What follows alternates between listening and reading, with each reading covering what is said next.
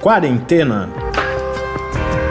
Resumo diário de notícias, pesquisas e as principais orientações sobre a Covid-19.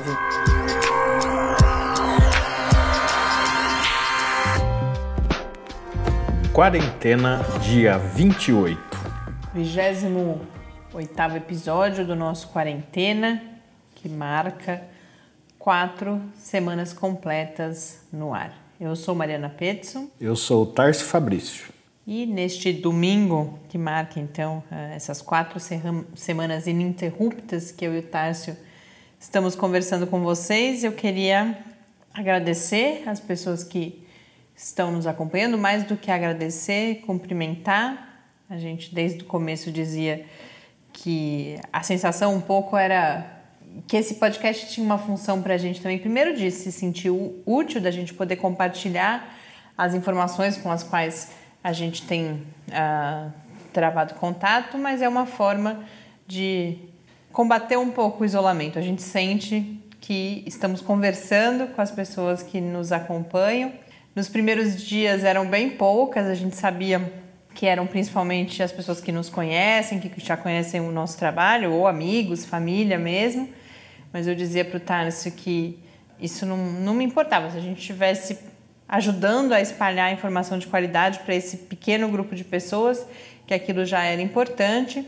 E esse número, felizmente, vem crescendo, mais do que a gente esperava, inclusive nas últimas semanas, e a gente fica feliz porque a gente sabe que essa questão do acesso à informação, de, desse, dessa relação crítica com a informação, da gente conseguir achar no meio de tanta coisa que está sendo veiculada, primeiro as informações de maior qualidade, mas também conferir algum sentido a essas notícias, aos, a grande quantidade de estudos também que vão sendo publicados.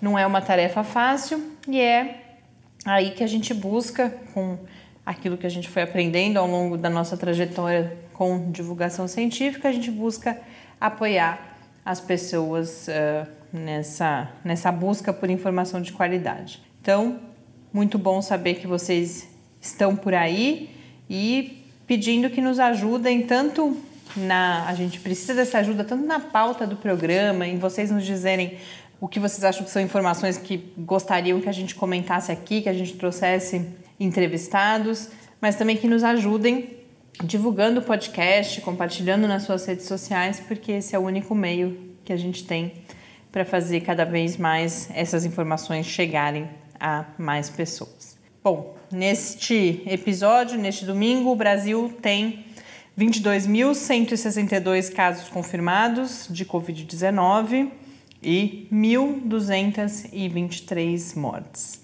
Uma outra notícia desse domingo, amanhã, dia 13, segundo aquela medida de uma semana atrás, né, que saiu no, no boletim da, de, de, vigilância epidemiológica do Ministério da Saúde, toda aquela polêmica do distanciamento seletivo, uma orientação para que aqueles municípios que tivessem, municípios ou estados que tivessem uh, menos de 50% da sua capacidade hospitalar ocupada, que relaxassem as regras de distanciamento. Tudo isso estava previsto para acontecer a partir de amanhã, mas um levantamento feito pela, pelo jornal Folha de São Paulo mostra que ao menos 19 das 27 unidades da federação já declaram que não seguirão essa orientação do Ministério da Saúde e que, pelo menos por enquanto, vão manter as medidas mais uh, restritivas. Né?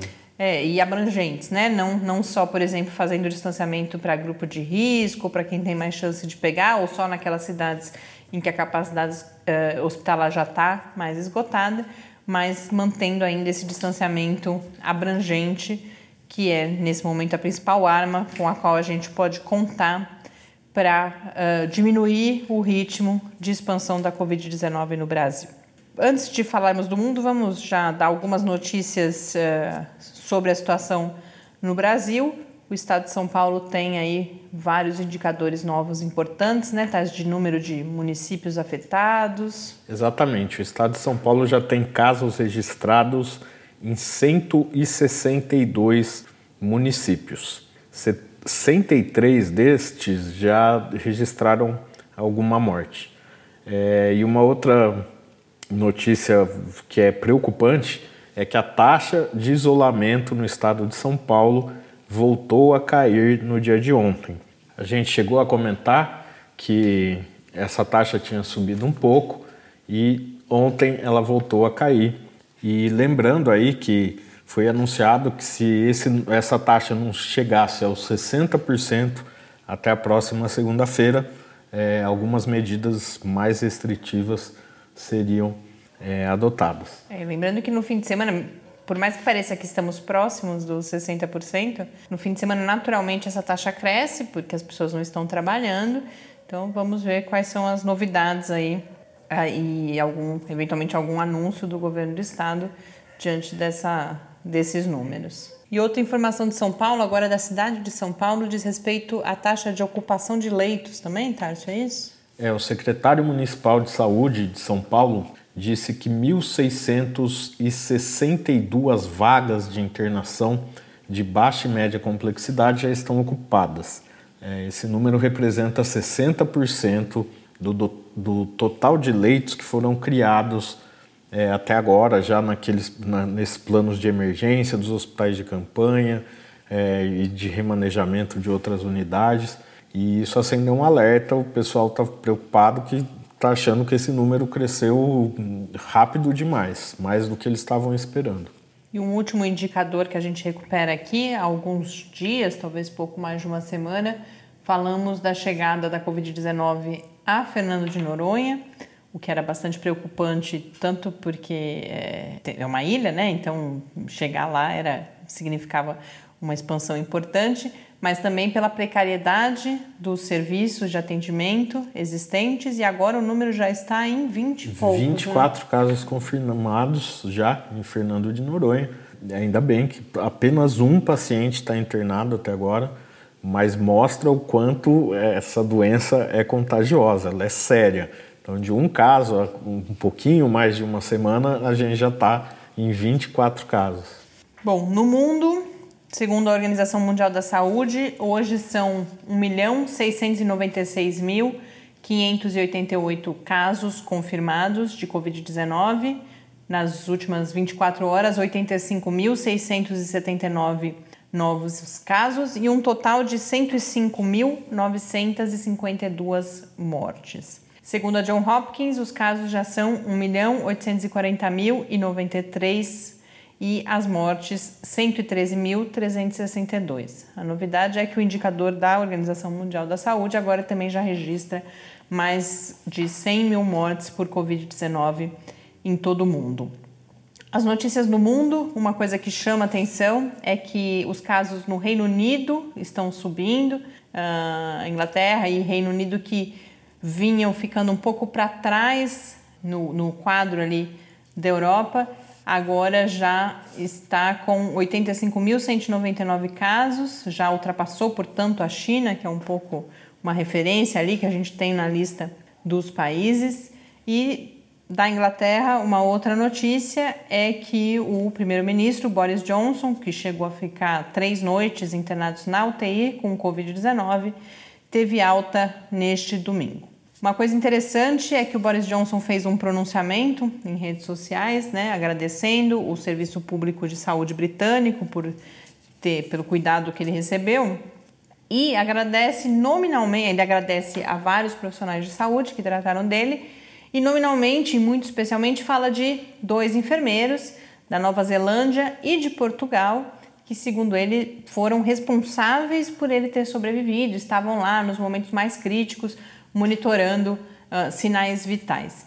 Isso é interessante porque hum, durante a discussão do Brexit, um dos argumentos muito presentes foi essa questão dos profissionais de saúde, porque no sistema público britânico, 13% desses profissionais são imigrantes. Então, ah, quando o primeiro-ministro fala de dois profissionais, um da Nova Zelândia e um de Portugal, chama atenção para isso, porque a discussão era que o Brexit poderia causar um problema sério no sistema de saúde britânico pela ausência desses profissionais. E nesse contexto, o Boris Johnson, que era um defensor né, do, do Brexit, disse uh, lá na discussão lá atrás ainda que tomaria, prestaria atenção nessa questão para não dificultar a presença desses profissionais. E aí, lendo sobre isso, o que uh, um dado que eu descobri que eu não tinha é que em todo mundo essa questão é um problema para os países mais desenvolvidos, que boa parte da sua força de trabalho em saúde e principalmente na área de enfermagem é de uh, profissionais estrangeiros. Fala-se, tem artigos falando, inclusive, a Organização Mundial da Saúde há um tempo alertou para isso, uh, essa escassez de profissionais de enfermagem em vários países. No mundo também chama atenção a situação do Irã, que está logo atrás ali desses países europeus com maior número de casos. É, o Irã divulgou alguns dados ontem. É, ele já contabiliza 70 mil casos e já teve 4.357 mortes. O Irã, logo no começo da disseminação do novo coronavírus, o Irã foi um dos primeiros países a começar a apresentar sintomas de que essa propagação do vírus seria mais séria. Foi o primeiro país fora da China que começou a ter uma disparada no número de casos. E há toda uma discussão, inclusive, se há transparência Exatamente. nos números que a gente conhece do Irã. Né? Exatamente. É, mas lá no Irã, 41 mil pessoas já se recuperaram aí do vírus e atualmente 3.987 encontram-se internadas. O país já realizou é, mais de 250 mil testes. E um último caso que nós selecionamos para comentar aqui hoje, nesse panorama internacional, é o caso da Nova Zelândia. A Nova Zelândia mostra bem a eficácia da quarentena. É, as medidas de distanciamento social por lá foram iniciadas em todo o país há cerca de duas semanas após um decreto da primeira-ministra Jacinda Ardern. O país registra até agora mil casos e apenas quatro mortes. Bom, voltando para o Brasil, a gente comenta hoje um exemplo. Há algumas semanas a gente conversou aqui com o professor Gabriel, Gabriel Feltran, do Departamento de Sociologia da UFSCar, e falou um pouco da situação que naquele momento era uma situação de chegada do vírus às periferias das grandes cidades, particularmente São Paulo, Rio de Janeiro, às favelas. E nessa conversa com o Gabriel, ele falou de uma presença do Estado em termos de, de repressão, de fiscalização, mas uma ausência no que diz respeito a políticas públicas específicas para essa população, não só agora, né, mas é, historicamente. E aí a favela de Paraisópolis, na zona sul de São Paulo, traz um exemplo muito interessante de como se organizou para uh, prevenir e combater a Covid-19 nesse cenário de abandono. A matéria, que foi uma matéria feita, uh, eu a gente viu no G1, mas é uma, uma reportagem televisiva do Grupo Globo.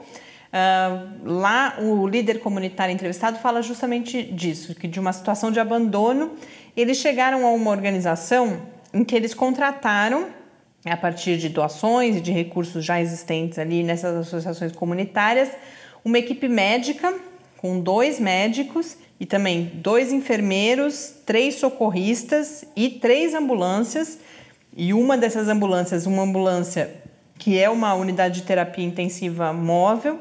E esses equipamentos e esses profissionais estão à disposição da comunidade 24 horas por dia. Esses profissionais se mudaram de outras regiões de São Paulo, estão hospedados ali em Paraisópolis. E além desse atendimento médico, e um dos médicos entrevistados fala, inclusive, que o abandono é tão grande que eles têm atendido não só a Covid-19, já são em Paraisópolis 15 casos confirmados, com oito mortes uh, suspeitas, mas que eles têm atendido tudo o que acontece ali em uhum. termos de saúde, são esses profissionais que têm socorrido.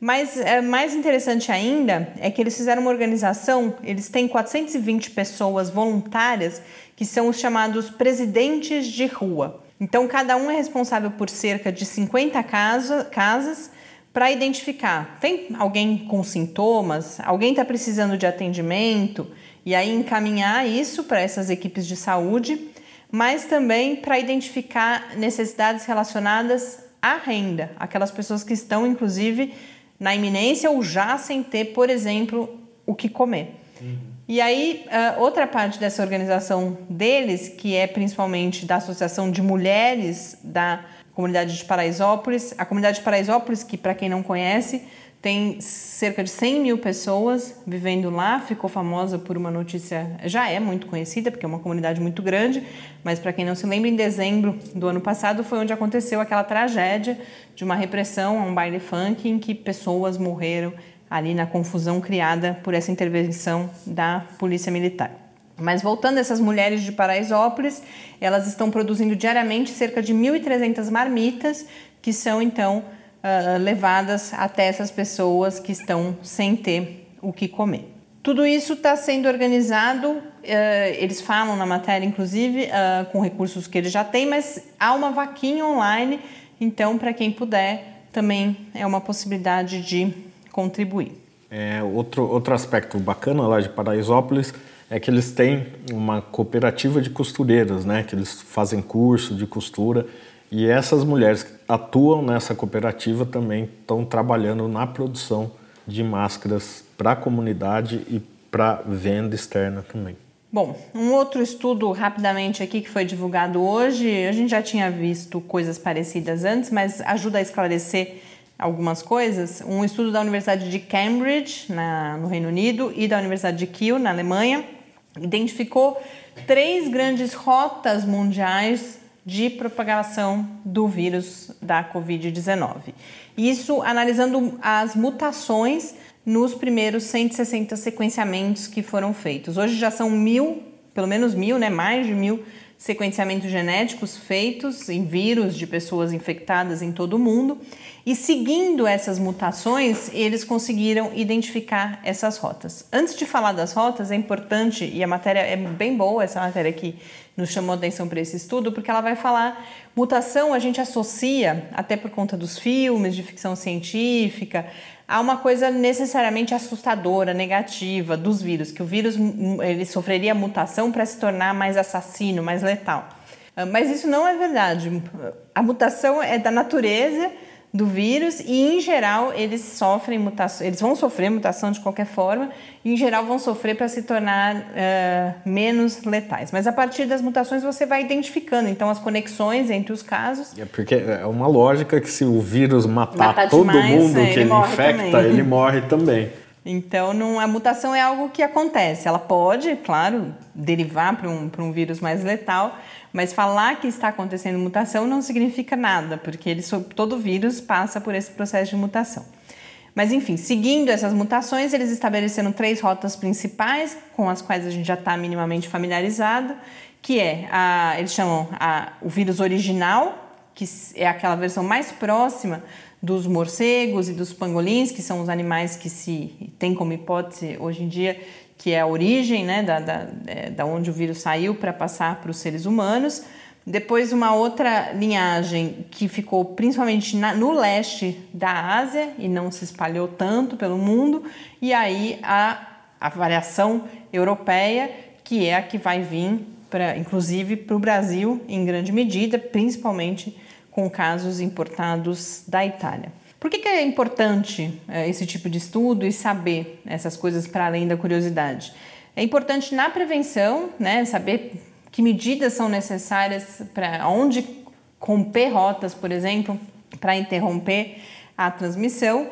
Mas um outro dado interessante é que você vai verificando, o, o, de acordo com o ritmo e o tamanho dessa variação genética, ou seja, dessas mutações, se a vacina, uma eventual vacina, será eficaz para mais gente e por mais tempo. E até agora, o que se percebe é que o vírus, o SARS-CoV-2, que causa a Covid-19, tem um ritmo relativamente lento e uma variação genética, portanto, Menor. não tão grande, o que abre boas perspectivas para uma vacina aí que seja bastante abrangente e que não seja, por exemplo, como a, a da gripe, que todo ano a gente precisa é, alterá-la, porque o vírus tem uma mutação muito rápida. Passamos agora para uma parte final com cara de domingo. Uh, o primeiro é uma dica de leitura, mas que eu já compartilho uma parte do conteúdo desse texto. É um texto muito bom em inglês, uh, infelizmente, publicado no The Atlantic, sobre o humor em tempos de Covid-19. O autor começa escrevendo de um jeito muito engraçado, inclusive, e gostoso, que ele está recebendo mais vídeos engraçados ou memes, por exemplo, com piadas sobre papel higiênico dos seus vizinhos, do que ele recebeu ao longo de toda a vida dele naquela vizinhança. E aí ele se pergunta. Uh, na verdade, primeiro ele afirma que podemos, agora literalmente eu cito, podemos estar com medo, mas parecemos determinados a seguir rindo. E aí ele vai, a partir da contribuição de vários autores, porque essa questão de por que rimos, né, por que praticamos o humor, é uma questão de estudo mesmo já há bastante tempo, e aí ele vai partir do trabalho de vários, eh, várias pessoas que se debruçaram sobre isso para entender por que, que nesse momento hum, graçam os memes, por exemplo, sobre a Covid-19. E aí ele chega à conclusão, principalmente, que nós rimos ou nós fazemos humor e consumimos o humor por duas grandes razões: para retomarmos o controle daquilo que parece fora de controle e principalmente para nos conectarmos com outras pessoas, porque a gente ri junto com outras pessoas.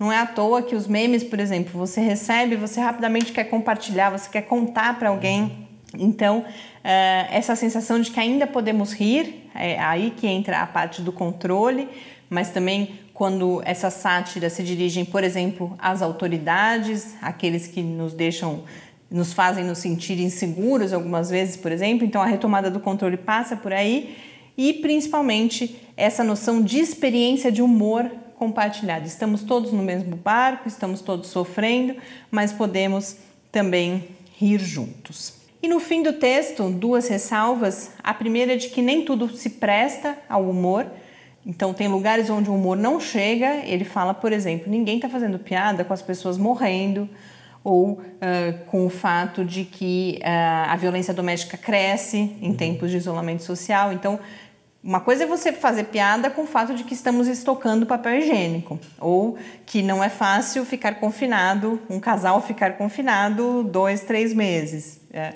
Mas não, não, tem assuntos que não vão ser é, tocados pelo humor. E uma outra ressalva, um alerta de que há uma tendência, o humor, as piadas, da mesma forma que eles criam esse sentimento de comunidade, eles podem ser exclusivos, no sentido de, de provocar a exclusão, uhum. o preconceito. Então, por exemplo, no momento que surgem piadas com as pessoas doentes ou com as pessoas mais vulneráveis, ou o caso todo de discriminação com pessoas de origem asiática, porque há uma identificação, ah, o vírus veio de lá. Então, que é preciso todos estarmos atentos para evitar e não contribuir de forma alguma com a proliferação desse tipo de produção. Então, Seria, sim? não, queria comentar que existem alguns humoristas brasileiros que vivem dizendo, ah, no humor vale tudo, blá blá blá. Seria bom que eles pensassem. É, é o jeito um que ele pouco, né? coloca é belíssimo, porque o texto inteiro é muito interessante, que ele vai mostrando essa discussão sobre por que rimos mesmo na tragédia, mas aí no final ele faz questão de colocar essa ressalva e a forma como ele coloca isso, olha, tem lugar onde o humor não chega e não deve chegar, porque ele, ele vai dizer justamente isso. Tem uma ética aí, tem um limite para isso. Né? É, se, se, o seu, se o seu humor machuca o outro, ele é violência, não é o humor. Bom, uma segunda dica, o IMS, o Instituto Moreira Salles, eh, que é sede né, para várias exposições, para várias eh, realizações artísticas presenciais, se adaptou nessa quarentena. A gente já tinha em outros momentos dado dicas de, de produções que estavam no- nos canais do IMS e agora ele lançou um projeto que chama IMS Quarentena, é um site dentro do site do IMS em que estão disponíveis ensaios sobre vários assuntos que já eram do acervo do IMS, agora eles organizam e disponibilizam ali. Uh, podcasts, então um dos materiais que eu já vi, eu não ouvi, mas eu vi que está disponível lá, são músicos comentando dicas de leitura, livros que eles recomendam e várias indicações de leitura também, uh, aí sim sobre textos, ensaios, reflexões relacionados à Covid-19. Então, um, mais uma fonte de informação bastante uh, rica. E uma outra dica é um texto que saiu hoje na Ilustríssima, da Folha de São Paulo, em que uma repórter que é formada em filosofia vai fazer um panorama de como filósofos contemporâneos mais conhecidos estão olhando para a pandemia. Vários deles já publicaram né, textos uh, em sites ou em meios noticiosos mesmo. E aí ela vai fazer um resumo, não me arrisco aqui a reproduzir, é um conteúdo bastante denso. E, mas lá estão, por exemplo, filósofos, os mais famosos, tem alguns que eu não conhecia, mas alguns bem famosos, como por exemplo a Naomi Klein, o Noam Chomsky, Bruno Latour, a Judith Butler, o Paul Preciado e o Slavoj Zizek. Mas tem mais uns três ou quatro, alguns italianos que protagonizaram uma polêmica aí no começo da pandemia. Então, um guia interessante para quem se interessar em daí sim ler uh, os materiais originais. É, é um conteúdo é, profundo, assim, né, que nos mostra, inclusive, o, o meio de, no meio da grande transformação em que estamos e como que essas pessoas estão pensando eventualmente um futuro pós-pandemia. Para terminar esse episódio nesse domingo, ontem eu falava, a gente falou sobre a live do Andrea Bocelli.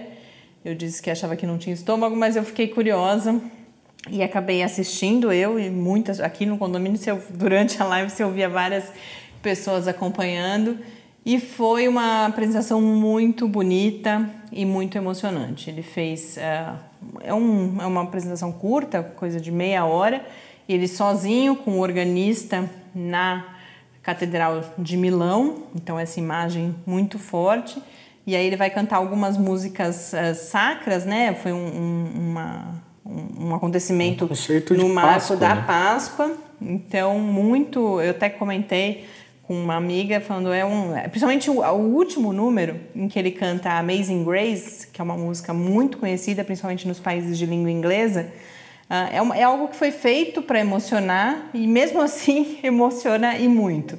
O Andrea Bocelli se dirige à parte externa da Catedral de Milão e aí depois aparecem cenas de Paris Londres e Nova York vazias e ele cantando Amazing Grace. Amazing Grace, que é um hino cristão de 1779 e que vai falar uh, de uma redenção, do perdão e fala de como a alma se livra do desespero. Então, para concluir esse episódio neste domingo, domingo de Páscoa, a gente deixa Amazing Grace por Andrea Bocelli na versão que ele cantou na tarde de hoje ali na Catedral de Milão e deixamos com o espírito uh, culturalmente, não só religiosamente, mas culturalmente a Páscoa tem esse espírito, né?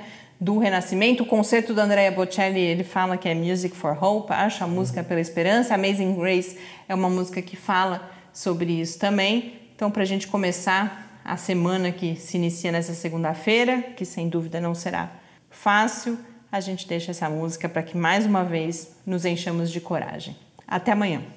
Até amanhã e fique em casa. Amazing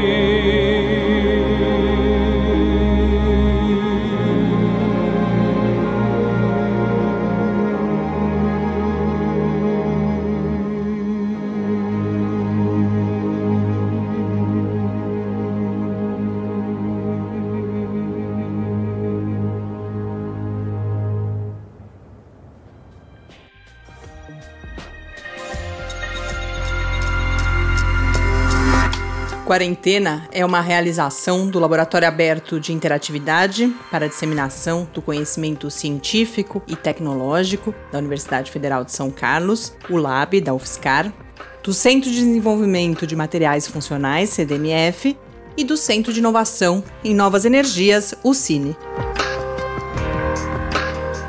Pauta, produção e apresentação, Mariana Pezzo e Tárcio Fabrício. Arte e design de Henrique Mateus. Desenvolvimento web, Eduardo Martins. Edição de áudio, Lucas Stefanuto. Apoio Fundação de Amparo à Pesquisa do Estado de São Paulo.